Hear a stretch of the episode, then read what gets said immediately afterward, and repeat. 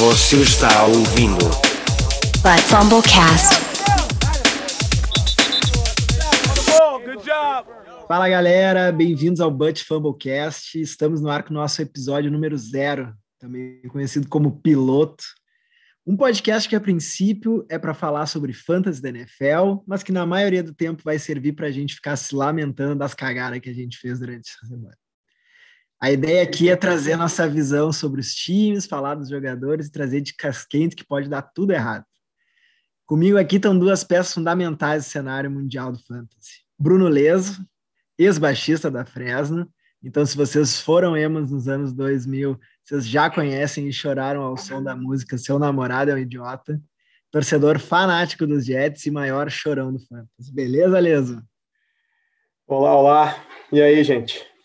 É uma honra estar aqui com dois amigos queridos nesse projeto que, na verdade, é uma desculpa esfarrapada para a gente poder falar de fantasy sem que ninguém nos incomode, porque saber alguma coisa mesmo a gente não sabe, são de palpiteiro.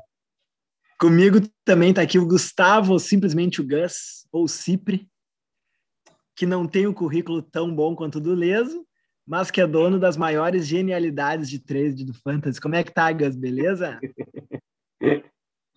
Salve, galera. Vou ter que emular os grandes podcasts do Brasil, mas, bem como o Leandro falou, a gente está aqui só para dar uns palpites furados e para poder falar umas bobagens e dar risada. Conhecimento que é bom, não tem muito, mas vamos ver o que, que vai dar.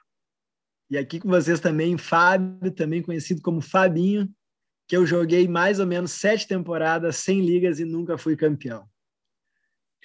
Então, a nossa ideia aqui é trazer para vocês diversão, informação e dicas furadas. Eu vou começar fazendo para vocês a pergunta mais relevante do Fantasy.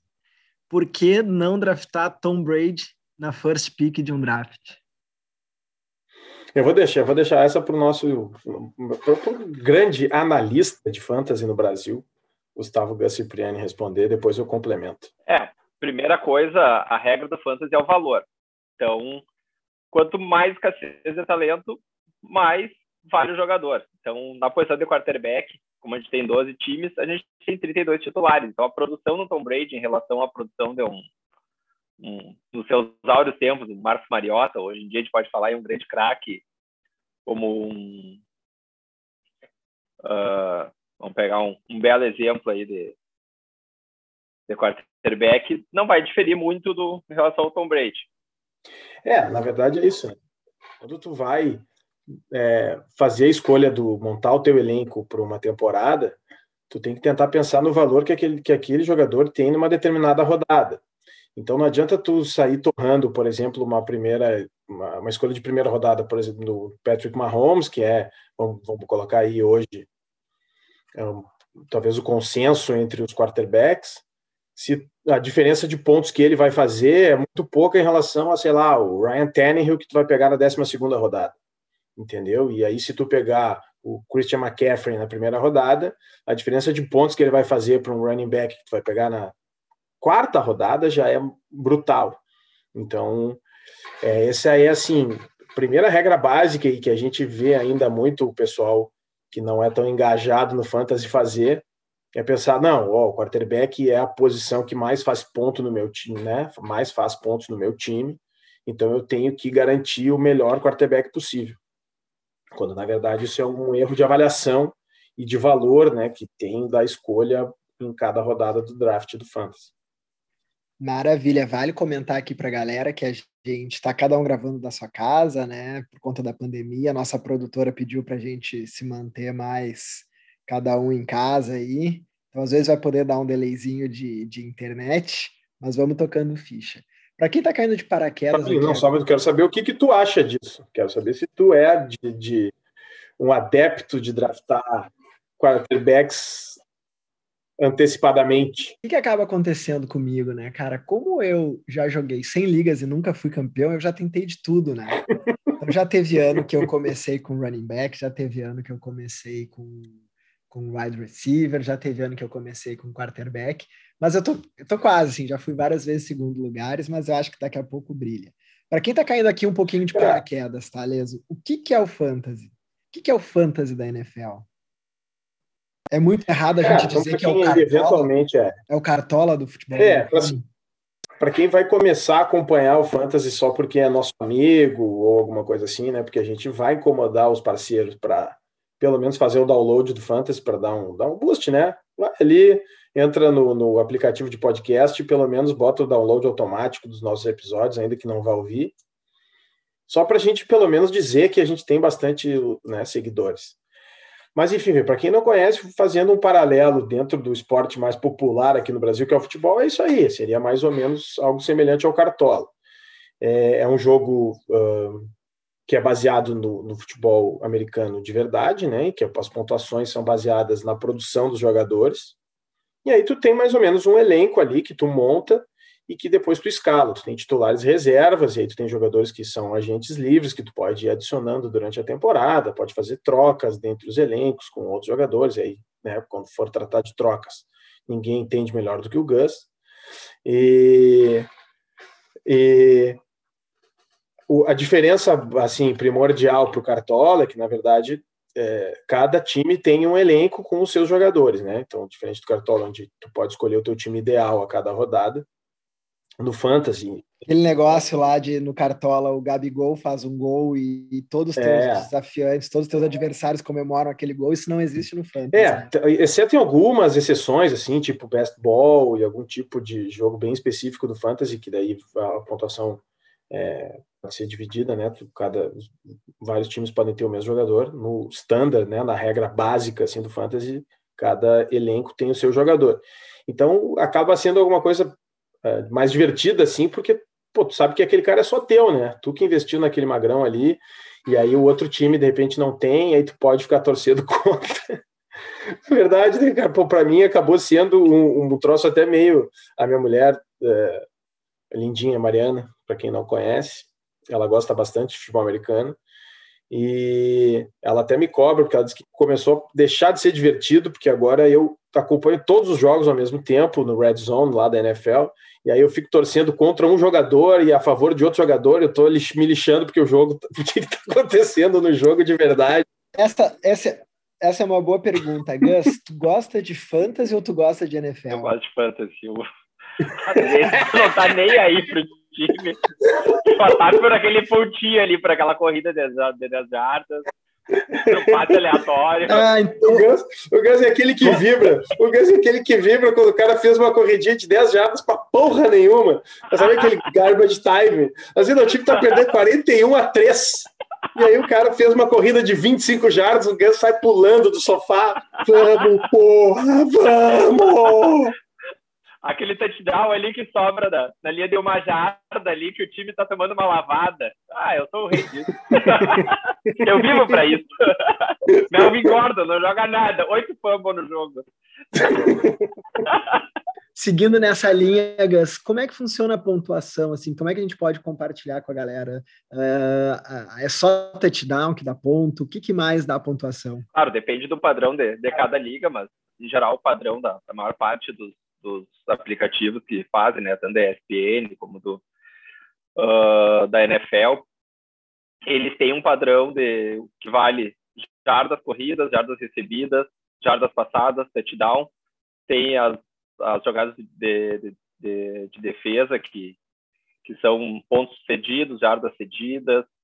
Então, na verdade, tem várias várias pontuações específicas, mas em geral o que vale é jardas, recepções, e aí tem algumas variações. Alguns modos vale o cada recepção pode ter um valor ou não, uh, o touchdown pode ter um valor ou não.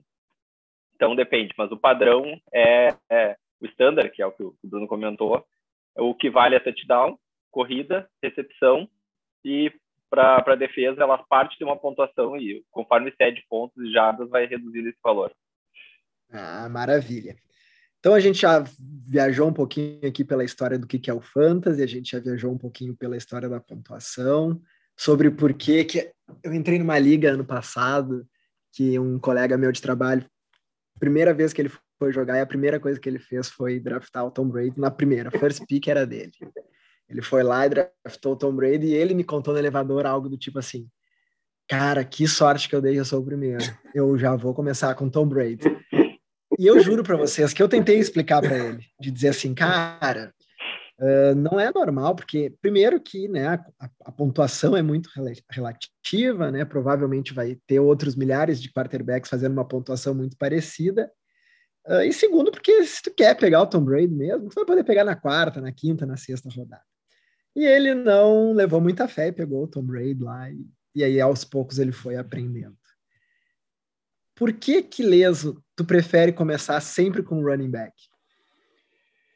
Cara, eu sou... Ou melhor, assim, por que que tu prefere é. sempre draftar o running back que vai se machucar? Cara, cara eu tenho um azar absurdo, né? Eu não sei, assim, é um negócio, é, fenômeno, é um fenômeno, é um fenômeno.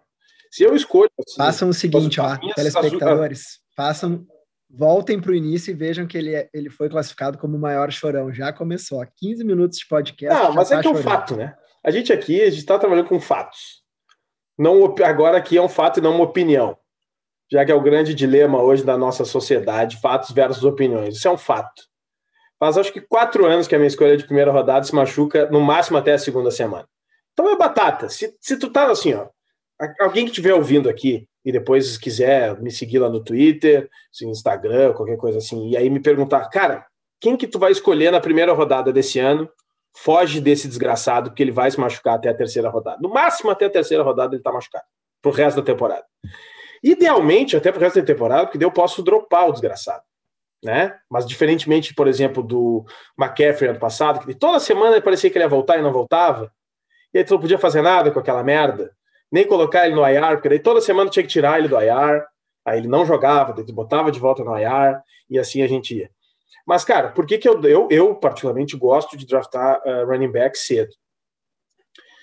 É, em termos de análise, né, assim, é um dado analítico do fantasy, o, normalmente tu consegue conseguir valores melhores de wide receiver ali pela terceira, quarta rodada e tem uma, uma disparidade muito grande da primeira prateleira dos running backs para a segunda, que já não tem tanto nos wide receivers.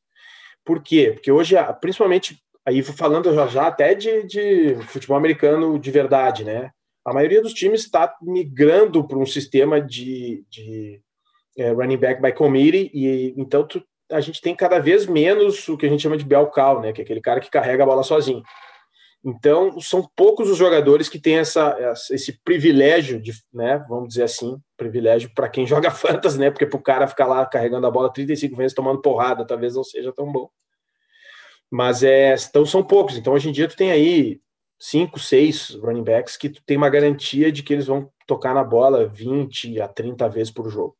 Então, eu prefiro garantir um cara desses na primeira rodada e aí, a partir dali, tentar conseguir valor no resto. Mas, assim, tem, por exemplo, tem uma tática que é difundida bastante para é, né, entre quem joga fantasy, que é a tática do uh, zero running back. Qual é a lógica? A lógica é que o running back se machuca o tempo inteiro. Então, tu vai conseguir pegar, de repente, o reserva do, do McCaffrey, que nem foi uh, quem pegou o Mike Davis ano passado, né, Gus? Na verdade, trocou pelo Mike Davis, né? Ele não pegou o Mike Davis, ele trocou pelo Ali, Mike Davis. Né? Então fica aí.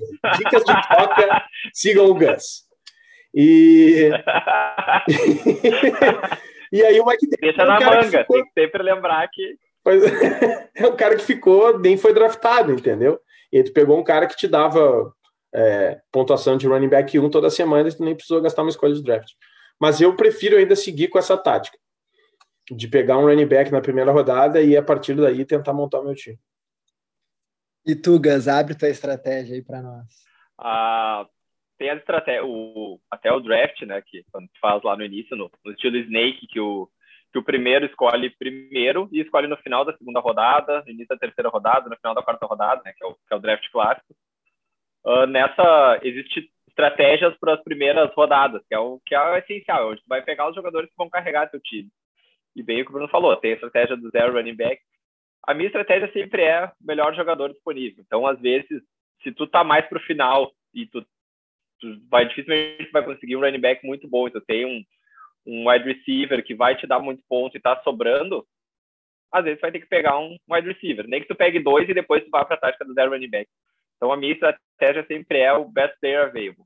Então, daqui a pouco sobrou ali um, um wide receiver que vai te dar muita pontuação, ficou sobrando lá na décima, décima primeira, tu já vai draftar de novo na décima, uh, na décima quarta, décima quinta, daqui a pouco uh, vale a pena já ter um cara que te garanta pontos. Então a, a tática é ter os caras que têm produção. Produção é a regra, mais qualquer coisa. Ainda mais que o, quando o, o que a gente joga é mais uh, ligas standard do que com pontos por recepção, mais valor ainda. Se for pontos por recepção, o wide receiver tem um valor maior ainda. Pega alguém que tenha uma produção muito grande, vale muito mais a pena. E às vezes tu consegue algum algum running back que, que vai esperar uma lesãozinha, vai ficar ali pegando uma, de finaleiro, aquele cara só de goal line, uma, uma liga standard, te dá vale muito ponto. Então, daqui a pouco esse cara tem um valor. É, não, só lembrando, né? Quando eu falo aqui de pegar um running back, não entendam como uma sugestão de fazer um reach.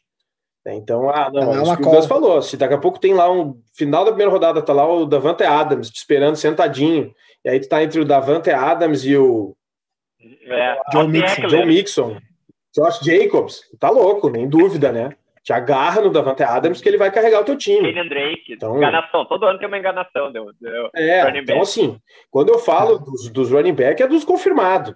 Tipo, eu vou, por exemplo, assim, a gente ainda vai fazer um episódio para tratar né, dos nossos rankings e tal. Assim, vários, né? Vários episódios. Ah, Vários episódios. É. Então a gente prova, assim, eu ainda não fiz ranking, ainda não analisei tudo direitinho, até porque, claro que a, free agency e o draft já aconteceram, mas ainda tem alguma outra movimentação que pode acontecer e vai acontecer lesões na pré-temporada, como sempre acontece.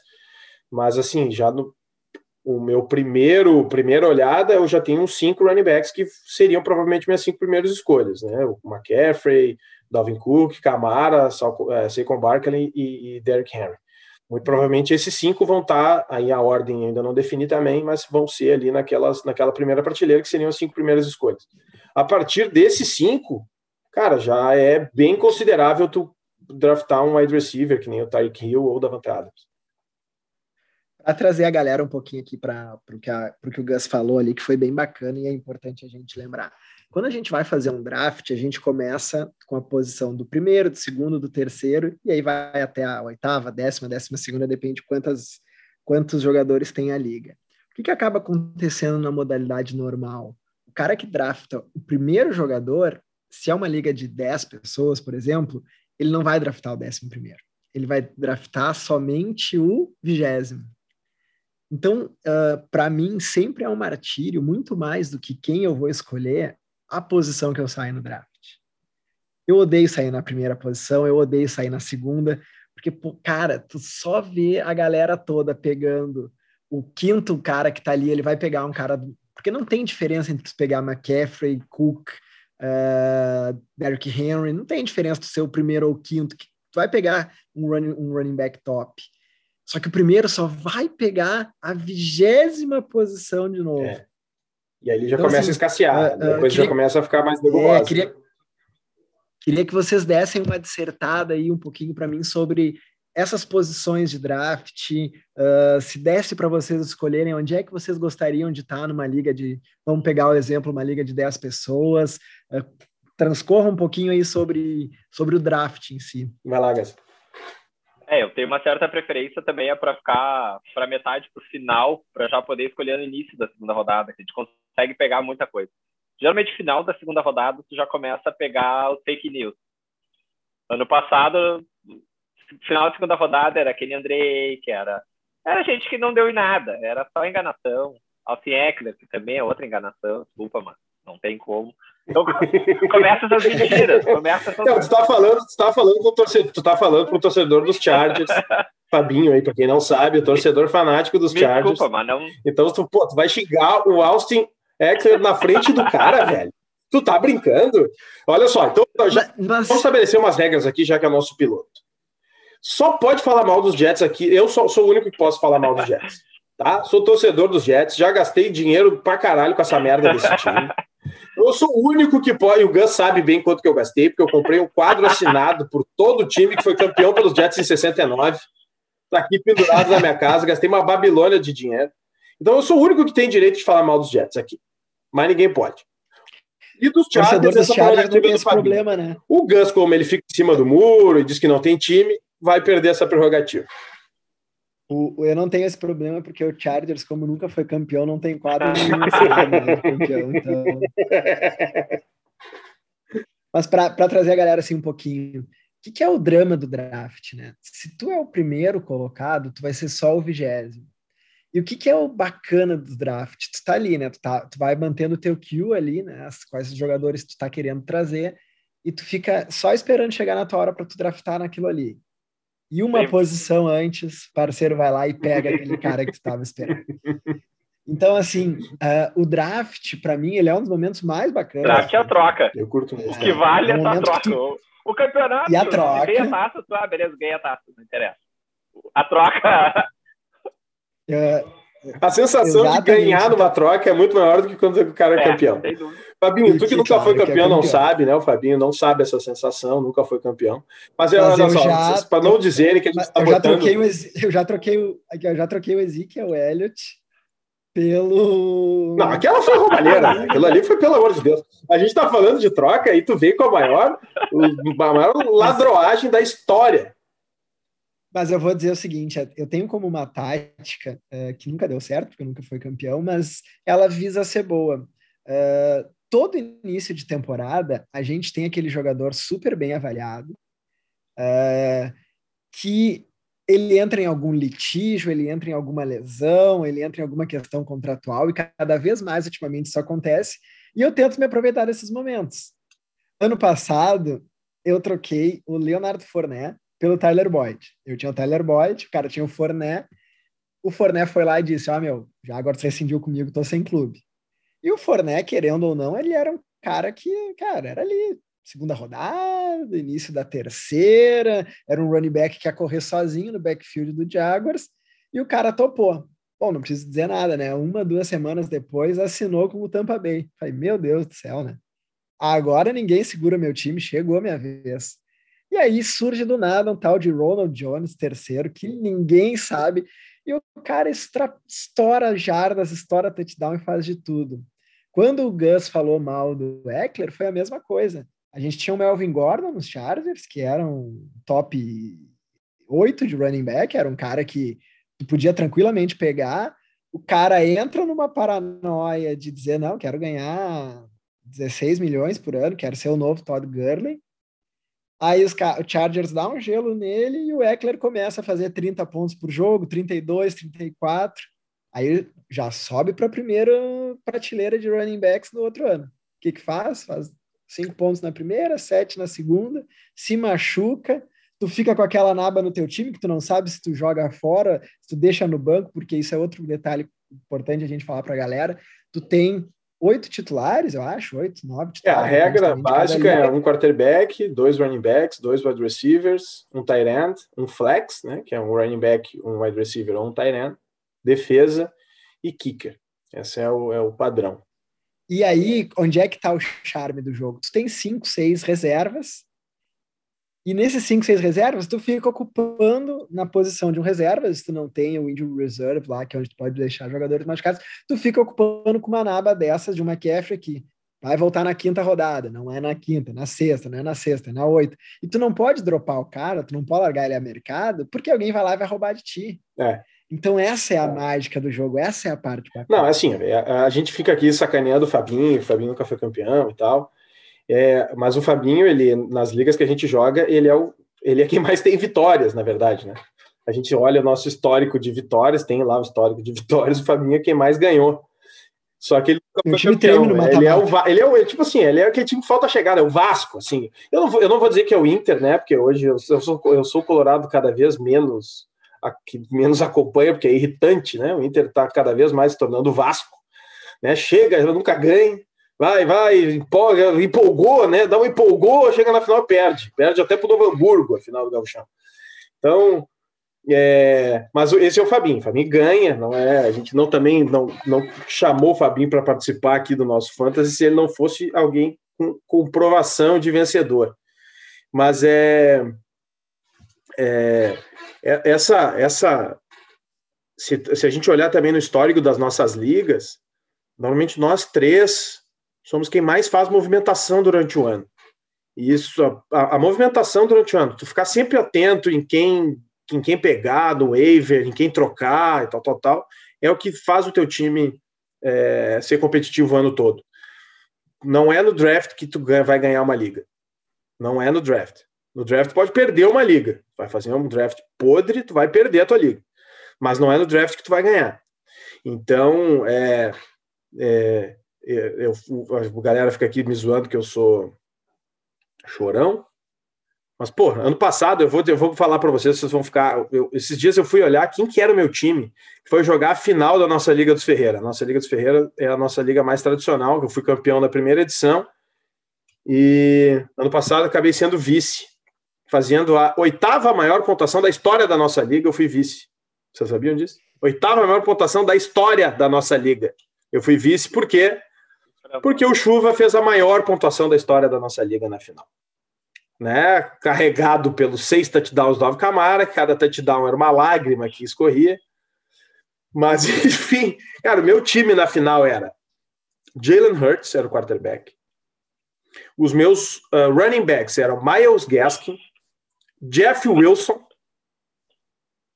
Os meus wide receivers eram Nelson Aguilar e, cara, então assim, esse era o meu time, velho. Só renegado. Por quê? Porque eu não desisti do negócio. As lesões foram vindo e eu, cara, vai, vai botando gente, velho. Não desiste.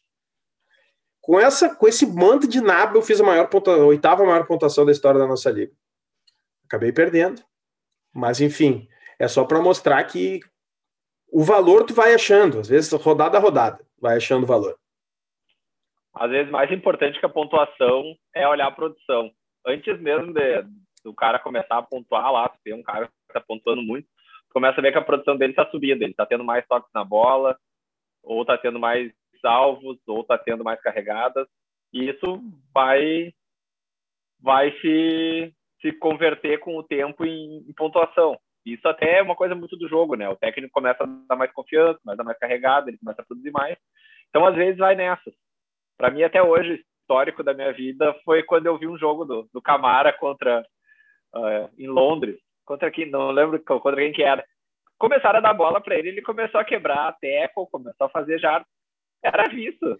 E era um e era um backfield ali que, que, que ainda tava o Adrian Peterson já era meio o crowdado Mark Ingram, Mark Ingram é. ainda. E ele começou a receber mais toque. Dava para ver que, que o cara vai receber confiança e vai começar a fazer então, mesma coisa no passado. A Fabinho é, pegou Antônio Gibson, acham pelo que... amor de Deus. Quem é Antônio Gibson? O cara tinha, tinha tido 10 carregadas no college inteiro. E deram o backfield para ele. Demais, foi cara, mas ele viu, não.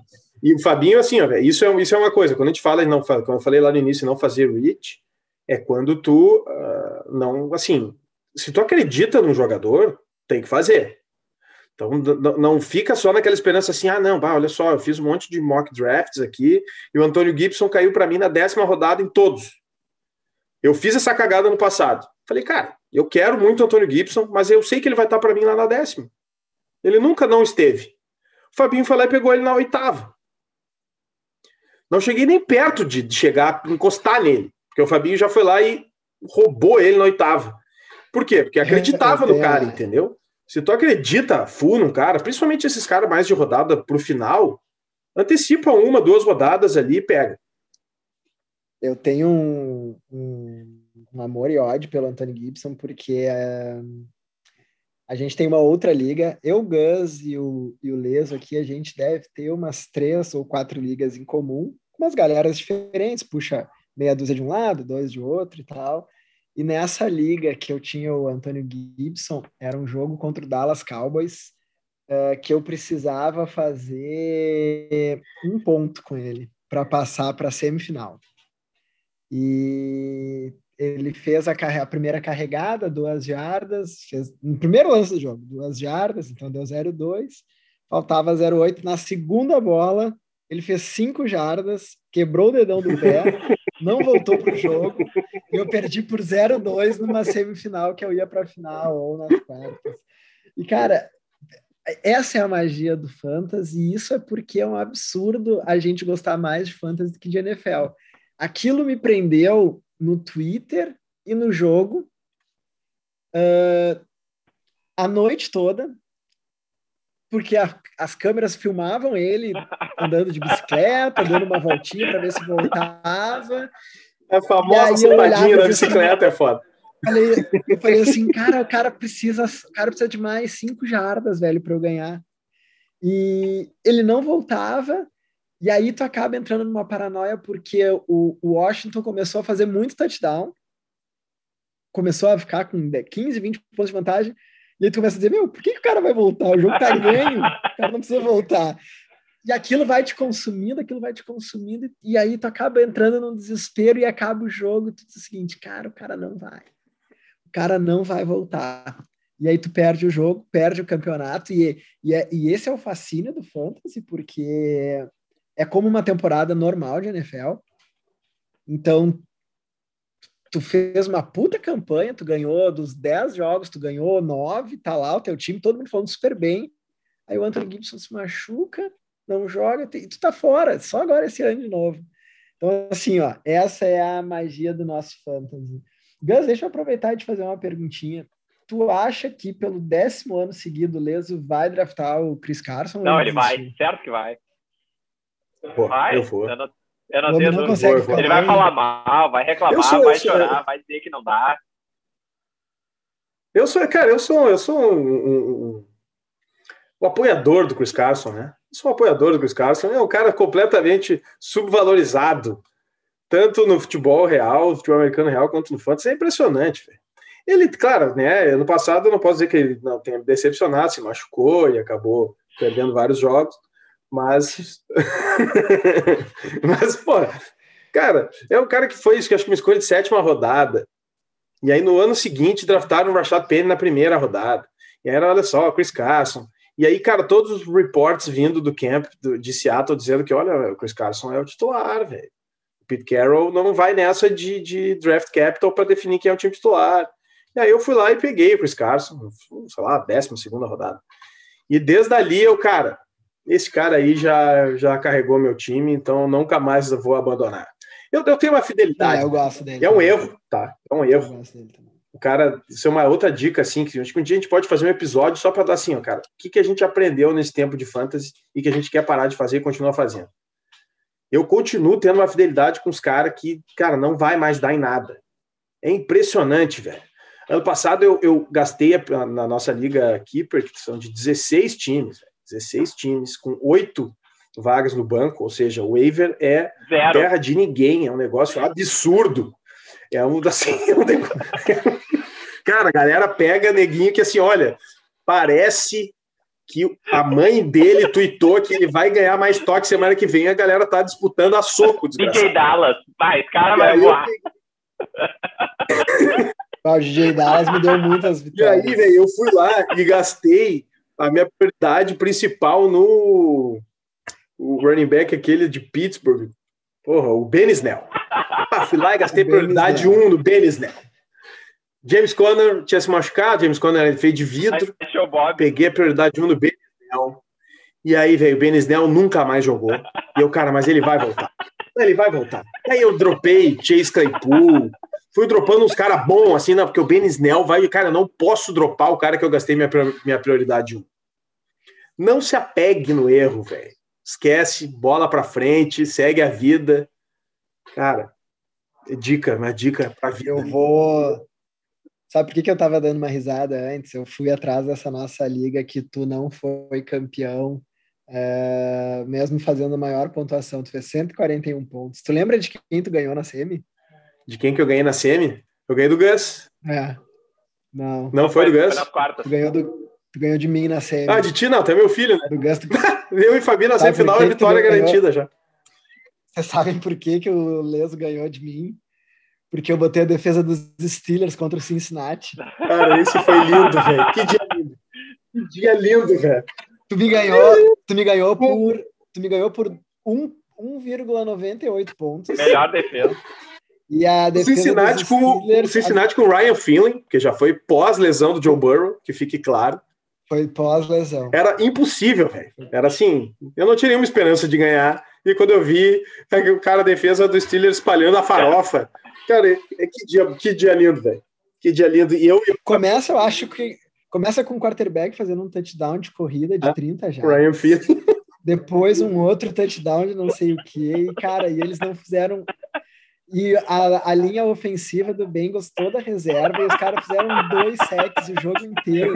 Não, meu, é um absurdo. Eu e o Fabinho trocando mensagem de WhatsApp durante o jogo. O Fabinho, cara, eu não tô acreditando. Eu falei, cara, eu também não tô. Não é possível. Não pode, não tem como. Era tipo assim, precisava de não, dois pontos a defesa, dois pontos a defesa. E não fez, fez zero.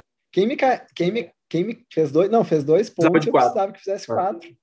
Quem me carregou até lá, até onde eu cheguei, eu também dei muita sorte, eu peguei o de Kim Metcalf. A galera ali tava meio espiada com ele, porque é no draft e tal, nem lembro em que rodada, e o cara extrapolou. E aí, contra o Washington, ele fez quatro pontos, velho. Quando começou aquela draga lá do, do Seahawks não ganhar de ninguém. Cara, é, isso, isso é uma, uma, das, uma das lições que eu tirei do ano passado, cara, que eu acho que eu vou fazer esse ano. Porque a gente estava falando ali de valor posicional e tal, né? Cara, na posição de tight end, que eu falei para ali, falei para vocês do meu time na final. O único cara que era draftado ali do meu time que jogou a final era o Travis Kelsey, que eu draftei no final da segunda rodada. Cara, o cara carregou meu time, velho. Ele carregou vale meu time. Vale a pena pegar? Vale a pena pegar um Tarek Travis vale, Kelsey na primeira e segunda vale, rodada? Vale, vale, vale. Porque, assim, a diferença hoje do Travis Kelsey e aí talvez a gente possa colocar o George Kittle e o, e o Darren Waller um pouquinho abaixo dele ali. Cara, a partir desses caras, meu, drafta na final da, no final do draft, um Tyrant.